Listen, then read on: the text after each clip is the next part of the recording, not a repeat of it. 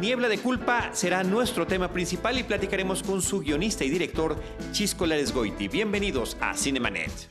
El cine se ve, pero también se escucha. Cinemanet.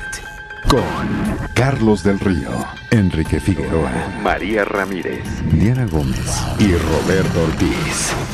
Cine, cine, cine y más cine. Bienvenidos. Cinemanet. Cinemanet en Twitter, facebook.com diagonal Cinemanet, Cinemanet 1 en Instagram y Cinemanet 1 en YouTube son nuestras redes sociales. Yo soy Charlie del Río, les doy la más cordial bienvenida desde Disruptiva a nombre de Paulina Villavicencio, nuestra productora general, de Uriel Urismán Valdés en los controles, producción, postproducción de este episodio y saludo con mucho gusto a Enrique Figueroa Naya. Mi estimado Charlie, pues muy contento, ya inmersos en este ambiente decembrino, listos para hablar más de cine como siempre en cada Cinemanet y recordándole a la gente si es que no se ha dado cuenta que ya estamos lanzándonos ordenadamente en la medida de lo posible dos episodios a la semana. ¿no? Lunes y miércoles. Lunes y miércoles, Sí. en la medida de lo ¿Es posible. correcto? Es correcto. Eh, me da muchísimo gusto recibir en los micrófonos de Cinemanet a Chisco Laresgoiti. Muchísimas gracias por acompañarnos, por tu presencia y por venir a platicar con nosotros y con el público de Cinemanet sobre tu película Niebla de Culpa. Es un placer, muchas gracias Charlie. Hola Enrique, este, feliz de estar con ustedes esta noche. Eh, muchas gracias. Mira, lo que hemos hecho a lo largo de todos estos años platicando con los realizadores es decirles, ya vimos tu película, eh, queremos comentarla contigo, compartirla con el público en la medida de lo posible sin spoilers, porque la estamos haciendo, casi siempre estas charlas son cuando la película está por estrenarse o estrenándose en cartelera. Y eh, la primera pregunta para ti es, brevemente nos digas cuál es la premisa de Niebla de Culpa. Son dos premisas básicas. La primera, eh, sin duda, es la eh, en casa tener un personaje que inspira todo esto, una empleada del hogar que se encarga de ver crecer y ayudarnos con la crianza de nuestros pequeños bebés, de estos niños, ahora ya son mayores. Ella no sabe leer escribir, se llama Miriam, y a raíz de ahí eh, me da la, idea, las ganas de ficcionar un mundo de excesos y tragedias basados en, en ese personaje. La segunda es que en México hay 5 millones de personas que no saben leer y escribir y esto es un poco una oda, es un- una búsqueda para traerlos a la luz y platicar sus algo de sus historias. Bueno, es una cinta que en la primera secuencia dedicas a Alma Moreno, tu protagonista, que me decías que lamentablemente pues falleció por cáncer de mama. Sí, eh, fue un tema desafortunado. Ese día 19 de octubre de 2019 jamás se me olvidará. Fue un día en el cual mi esposa estaba también saliendo de- de- de- del hospital con este tema. Ya en su fase final ya está bien. Y ese día en la madrugada eh, muere Alma Moreno a las 4 de la mañana de este, de este mismo cáncer terrible. Y es por eso que queda la película en su honor. Eh, sí, qué, lamentable y además sobre todo eh, eh, pues como personaje protagónico de esta cinta y cómo su rostro, su expresividad, su eh, movimiento, su, expresión corporal, también su lenguaje corporal nos, dice tanto, tanto lo que, está viviendo su personaje. Lo lamentamos muchísimo, Chisco. Nos gustaría platicar sobre detalles de la película, porque hay una serie de cosas que comentar. De entrada, la decisión de que tu película sea en blanco y negro, la decisión también súper extra requete consciente de decir yo quiero que mis créditos iniciales sean como de las películas de antaño, como de las películas de la era de oro de la- del cine mexicano. Y bueno, son dos cosas que finalmente están muy vinculadas. Y platícanos cuáles son tus, tus razones y tus gustos y tus Sí, inquietudes. claro. No, eh, los móviles ahí son muy claros. El primero, eh, el único cine que yo consumo, y lo digo sin pena, eh, no sé si aquí en el foro me van a decir que qué le pasa a este director, pero yo consumo puro cine de, de México de los 40, 50 y hasta de los 60. No, no me atrae nada más, curiosamente. Entonces me gusta mucho eh, quedarme atorado en esa era. No sé, quizás es Figueroa, Orol, no, no, no sé quién, Buñuel, no sé quién sea. Y entonces ves poco cine contemporáneo Veo- mexicano. Veo muy poco cine contemporáneo en general. Y esto lo hago un poco para no contaminarme, no quiero agarrar muchas referencias. A veces me invitan a proyectos y sí tengo que a fuerzas ver una serie de, pro- de proyectos. Pero me gusta estar como aislado en esa célula y salir y crear desde ahí sin, sin mucha contaminación. Sé que es raro, pero bueno, así, as- así es.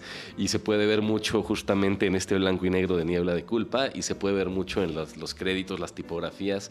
Sí tardé unas, unos días en escoger esa tipografía y ese arreglo perfecto para que quedara esta pieza desde un inicio con un aire temporal. Ahora, con esto que nos platicas, pues es una película también difícil de, vender, de producir.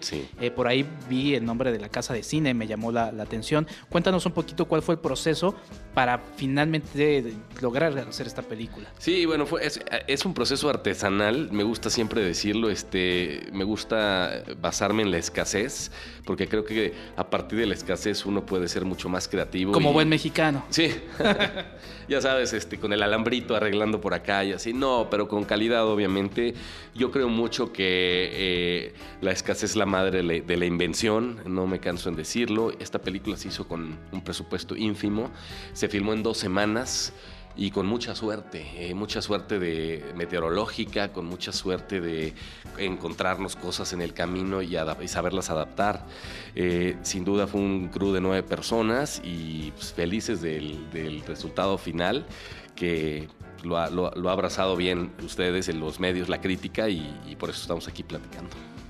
Ahora, el, tema de las trabajadoras del hogar, de las trabajadoras domésticas, independientemente de que no estés conectado con este cine contemporáneo, de donde sea, pero hablando del cine mexicano, pues recientemente hemos tenido cosas que, que final están allí, ¿no? Hilda, por ejemplo, me parece que es una película que podría comentar mucho, esta película de Andrés Clarion con la tuya, así como también de alguna manera, pues eh, otra película donde Marina de Tavira aparece, ¿no? Y es también una protagonista tuya, que es obviamente Roma. Sí. Este, demasiado vista, pero eso significa que hay una inquietud de eh, nuestro sistema, vamos a decirle, de castas que viene, venimos arrastrando desde hace 500 años. Sí, incluso está la camarista y todo esto, ¿no? sí, la camarista, por supuesto. Eh, claro, esto es un choque, este es un, es un tema de estratos que no, no quieren entenderse entre sí, es una...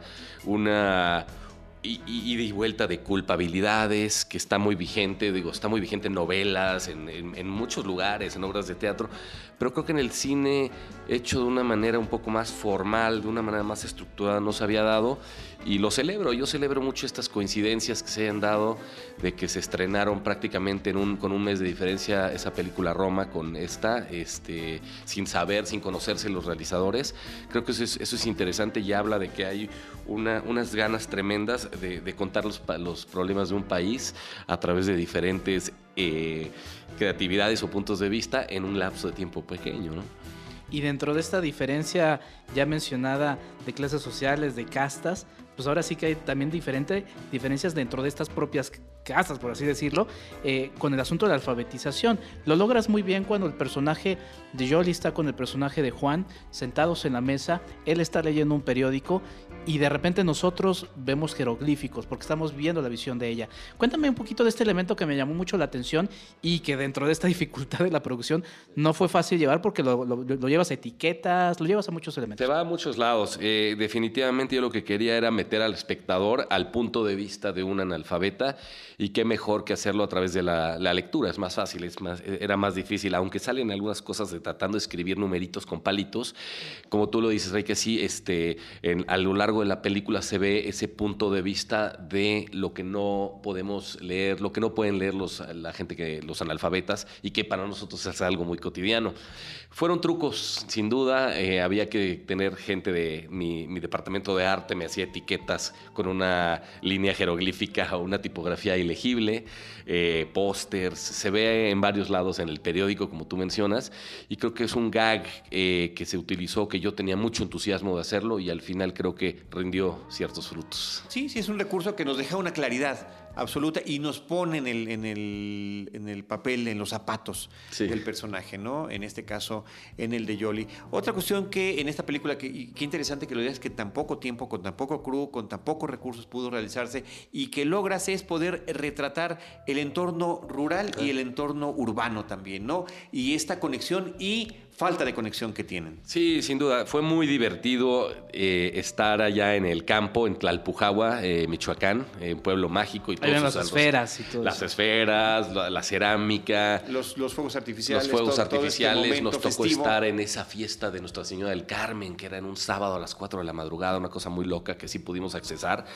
Fue medio planeado, pero no nos, no nos, nunca nos dimos cuenta lo, sorprendente que pudo haber sido eso y, y cómo le sacamos el provecho. Y que se pudo retratar bien. Y que se pudo retratar bien. El campo siempre llovió, la, lluvia y los truenos que tú ves en la película son reales, no son recreados, todo eso es este, de la naturaleza tal cual. Fuimos preparados para las inclemencias eh, y nos gustó mucho estar allá. Y luego ya venimos a la contraparte de la ciudad, encajonados en, en casas encajonados en, lugares, oficinas. Entonces fue, fue muy rico, fue una, fue una filmación que yo disfruté mucho. Ahora, estos elementos de producción que dices, no estaba planeado, obviamente no, bueno, no sé si vieron puede llover, porque la lluvia es un elemento muy importante de la película, y también ese momento del trueno es un momento que da un giro a la cinta, ¿no?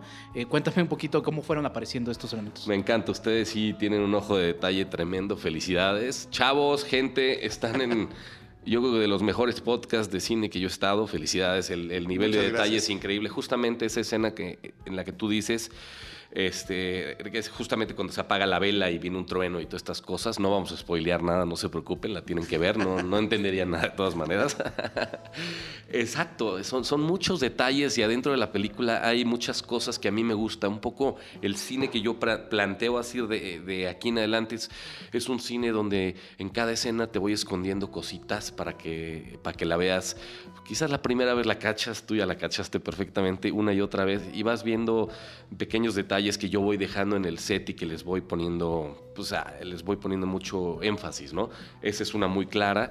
Eh, los truenos, eh, todo el tema de situacional eh, auditivo fue muy importante y no fue gratuito, si lo planeamos bien. Eh, hay, otra cuestión que me gustaría que nos platicaras, Chisco, que es el drama que están viendo los personajes. Nos dabas las referencias del cine que te gusta y estamos ante una época de un cine donde el drama se podía dar de una manera uh. tremenda. Esta no es la excepción. Creo que además, además de ser cinéfilo, los que somos papás lo vivimos de otra manera. No sé si tú lo seas. Qué fuerte es eh, encontrarnos con, con, esta historia, eh, con las formas de poder ejercer o no, que también es un tema de la película, una paternidad responsable, ¿no? Y estamos en este naturalismo, ¿no? Que nos metes de lleno y de repente surrealismo y los elementos fantásticos que al final de cuentas están a lo largo de toda la película. Sí, le, das el clavo, sin duda. Es, a, mí, a mí, yo quería contar esta historia de una manera muy natural en cuanto al drama, en cuanto a a la, trama principal, pero sí irla decorando con todo este, todo, estos, estos, estos detallitos surrealistas que te sacan un poco de tu mundo cotidiano.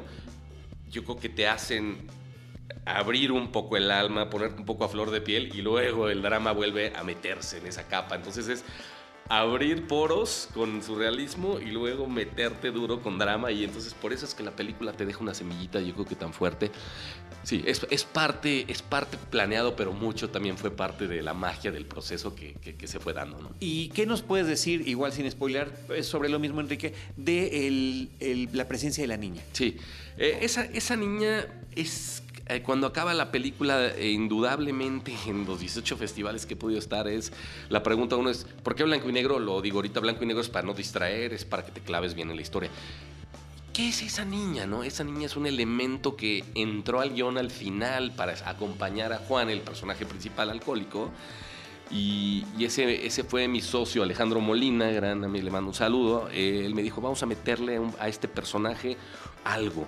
Yo dije, sí, metámosle una conciencia que esté alrededor de él, que la gente pueda pensar que es una hija que se le murió. Eso, esa fue una de mis hipótesis, pero no, no, al final no terminaba de conectar bien. Es meramente la conciencia y no es un spoiler, simplemente cuando lo vean este, lo, lo, van a ver con unos ojos muy claros. La conciencia a veces está ahí cuando no vas a trabajar, la conciencia quizás sí va, sí va a trabajar, pero tú no.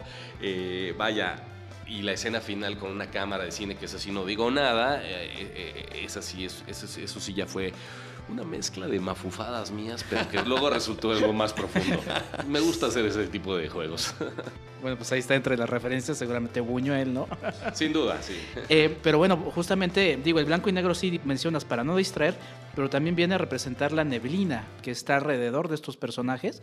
Y también, digo, nada en contra del alemán. Saludos a la comunidad alemana, que les tengo mucho aprecio. Pero también contrasta este, esta, este, este, esta presencia del alemán como un idioma frío al que se enfrenta en este, en este panorama el personaje de Yoli. Sí, yo estudié, a mí, bueno, a mí me mandaron a estudiar Alemania sin que yo quisiera a los 12 años, a la Selva Negra en, yo creo que de ahí viene algo, en la Selva Negra en Alemania, que curiosamente en estas vacaciones voy a visitar con mis hijos, lo voy a revivir Y sí, son algunos este, recuerdos viejos de allá. Hablo alemán, lo hablo por, no por gusto ni por necesidad, sino porque me lo inculcaron a fuerzas. Entonces puse un poco el tema de alemán en esta película porque sí se me hace un poco una cultura rígida y se me hace un, idioma todavía más rígido. Entonces le, traía ahí un poco más de acento al, tema de no saberle escribir. Sí, eh, qué, interesante que esa sea eh, la razón por la cual, no, una experiencia de vida, una experiencia, como dices tú, involuntaria eh, y que finalmente logras integrar en esta película. Además, por supuesto, porque así es nuestro país, es una suma de culturas y es una suma de nacionalidades y es una suma de identidades que eh, al final de cuentas es un universo que nos estás que nos estás presentando. También hay un prólogo de la película. Así es, Charlie. Donde nos eh, eh, conocemos la casa, conocemos a la señora de la casa y la razón por la que finalmente se requiere de una nueva nana y se le ocurre, esto también es premisa de la película, no es un spoiler. No pasa nada, sí, claro. recurrir a una, a una vieja conocida. Sí, este, eso pasa mucho. La violencia, yo creo que hay mucha, todavía hay mucha violencia en ciertas clases sociales hacia, hacia los trabajadores. Lo hemos visto repetidamente. Lo vimos hace, no sé, qué sé yo, hace ocho años. Una persona en un edificio que estaba con un ballet parking y en unas cámaras le estaba pegando durísimo y todo este tipo de cosas, pues no son aceptables. Y, y la violencia verbal día a día que se tiene que sufrir en estos hogares de esta manera tampoco es aceptable. Entonces fue un preámbulo para traer a, este, este, personaje y que entrara en acción y que más que la, nana de Yolanda, dígase Marina Tavira, que es la que entrara para empezar a desencadenar todos los problemas. Pero sí, es eso, es, una llamada de, atención a, ese problema. Sí, y que no te quedas también en la película en el asunto de que no solamente es que no pueda leer o, leer los números, sino que eso también va a otros elementos, como por ejemplo eh, los métodos tradicionales, ¿no? No iré más allá de la, para, para no spoilerear nada, pero en un momento sucede algo en donde la solución son métodos naturales, como el echar calor con la vela, ¿no? que sí hay muchos elementos y tampoco, tampoco me quiero meter en eso, o sea, sí hay elementos tradicionales que funcionarán, pero hay muchos momentos en los que ese analfabetismo y termina provocando ese ignorancia que termina provocando en este tipo. Sin duda, y me gustaría, eh, eh, esto sí, esto, esto es un spoiler, pero es un spoiler que nadie cacha y no tiene que ver con la trama, pero se los quiero contar brevemente, si me permiten. En la escena cuando está Petra, que es la, una, una, persona que tiene un bebé en el campo, eh, esto pasa y me lo han contado. sale una escena donde hay una mujer preparando con agua, cartón y azúcar una, este, una especie de papilla. Estos son ya los niveles más bajos de la no, del no atender a, la sociedad desde un punto de vista gubernamental o político, el no tener nada más que hacer una papilla con cartón y agua. La gente piensa que es brujería, pero esa escena eh, vale la pena tocarla. Es una escena que me llamó mucho la atención cuando me la platicaron y la quise recrear ahí cartón, agua y azúcar a un niño, por favor. Casi como darle engrudo. Es eso, es una papilla, es celulosa. Finalmente, pues es como una, es como una avena que no le da nada. Pero eso está en la película y, ese es un. Y ese, no es spoiler, nada más quería ponerlo porque no, el, a ese nivel. ¿no? sí, porque está en la raíz de muchos de los problemas de. Híjole, la alimentación es la que luego no hace que, que, funcione aquí arriba, ¿no? Sí. Y el tema del analfabetismo a mí me, a mí me parece muy importante. Eh, de repente como que se nos olvida en la cotidianidad que ah, existen todavía en nuestro país tantos y tantos y millones de personas con esta situación. Ah, yo cuando estudié la carrera de comunicación y me tocó el servicio social, yo quise hacer alfabetización para adultos. Ya todo el mundo escogía cosas relacionadas con la carrera y, y yo tenía esa inquietud y fue una experiencia que, pues, que transforma porque eh, cuando está uno con estas personas, era una comunidad de Santa Fe. Eh, donde, en donde trabajábamos y donde lo mismo va por igual alguien que apenas va a empezar o otra persona que ya va más avanzada y con la que puedes eh, trabajar otras cosas distintas, ¿no? Pero las historias que te pueden comentar, la, la, forma en la que esta situación les cambia la vida y también los retos a los que están enfrentando, no nada más es que se decidan o no a poder aprender a leer y escribir es que les den permiso los, los esposos o los papás o los hombres de la casa en esta sociedad machista que, bueno, que bueno que tantas voces se están levantando más y más últimamente, pero que finalmente con la que estamos luchando, ¿no? Y eh, te, felicito y te agradezco que esta película se sume, se sume a esto. Sí, es, es, es, es, para mí, era para mí en ese momento y lo es más ahora, eh, importantísimo que, llegara a este, a este cauce, que, o sea, que llegara a este, a este, este momento. Creo que es muy importante que se vea en cine porque cuenta con herramientas muy interesantes que la hacen llevarse muy rápido. Son 72 minutos para ver un tema que luego es complicado, se pasa rápido y este y, estoy contento de que esté en salas. Platicamos un poco fuera del aire. Ahorita creo que es momento de que la, gente vaya sumándose y, la vaya a ver en cines. Muy probablemente sí vaya a estar en plataforma, pero es, bonito ver estas películas. Eh, Así, directo en la pantalla. ¿Y nos puedes decir salas, redes sociales, datos de la película? Por para, supuesto. Para invitar a la gente. Gracias. Estamos en salas todavía y estaremos todavía la siguiente semana eh, en, 25 eh, complejos de la Ciudad de México, 16 de Cinemex y 9 de Cinépolis. Eh, probablemente a partir de este lunes ya estemos en dos funciones, perdón, de este viernes estemos en dos funciones en, salas. Entonces es importante programarse para verlas. Yo voy a estar presencialmente y lo he hecho en esta primera semana. toda la información de la película en www.niebladeculpa.com o en, nuestras redes arroba la casa de cine. Eso es en Facebook y en Twitter. ¿Tú manejas red social personalmente? Yo estoy manejando ahorita todo lo que es el Facebook, el Twitter me, apoya mi cuñada y, sí, y ahí estamos. Pero sí, yo estoy tratando de, crecer un poco esto, que es un cine, es un cine con causa. Eh, estamos apoyando a fundaciones. El ticket que tú compres, un gran porcentaje de ese, de ese boleto, va para fundaciones de cáncer de mama, Fundación Alma y Fundación de Cima, así como en educación, eh, Fundación Educa México. Muy bien. Este otro tema que se toca en la película es el alcoholismo.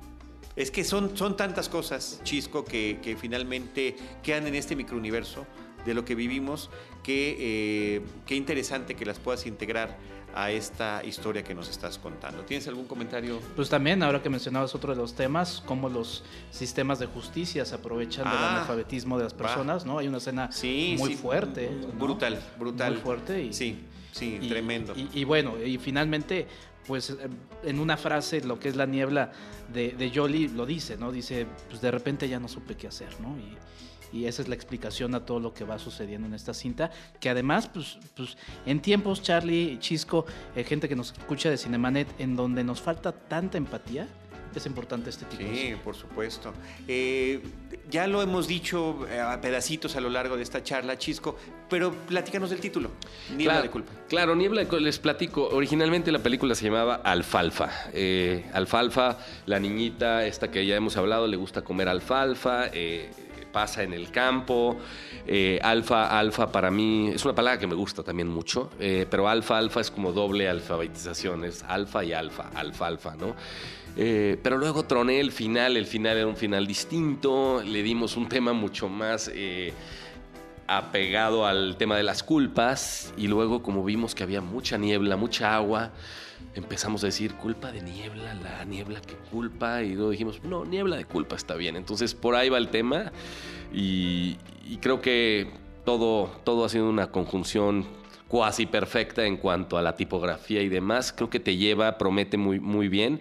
Y este, ahí quedará, quedará como una cinta en honor a Alma Moreno y quedará una cinta que ejemplificará muy bien el tema del analfabetismo, no nada más en este país, yo creo que también ah, es universal. Y, y nos quedamos con su mirada, por supuesto que nos quedamos con su mirada. Me la recuerdo ahorita, sí, Alma Moreno, una mirada increíble, un casting intuitivo eh, tremendo y no me arrepiento nada y donde quiera que esté, sé que ella está muy orgullosa de su trabajo. Chisco, muchísimas felicidades. Muchas gracias. Muchísimas gracias por habernos acompañado. Un honor. Y eh, pues queda ahí, querido Enrique, la invitación a nuestros amigos para que conozcan esta película. Ya escucharon las redes sociales, también lo vamos a poner en el post de este episodio, y ya sea que lo escuchen en Spotify o en Apple Podcast o en YouTube o donde sea, eh, para que puedan checar con detalle las redes y conectarse también con Niebla de Culpa. Enrique, Charlie, muchas felicidades por su programa y gracias por tenerme. Gracias. Eh, Enrique, eh, ¿tus redes sociales? Enriquefa86, a podemos seguir hablando de cine.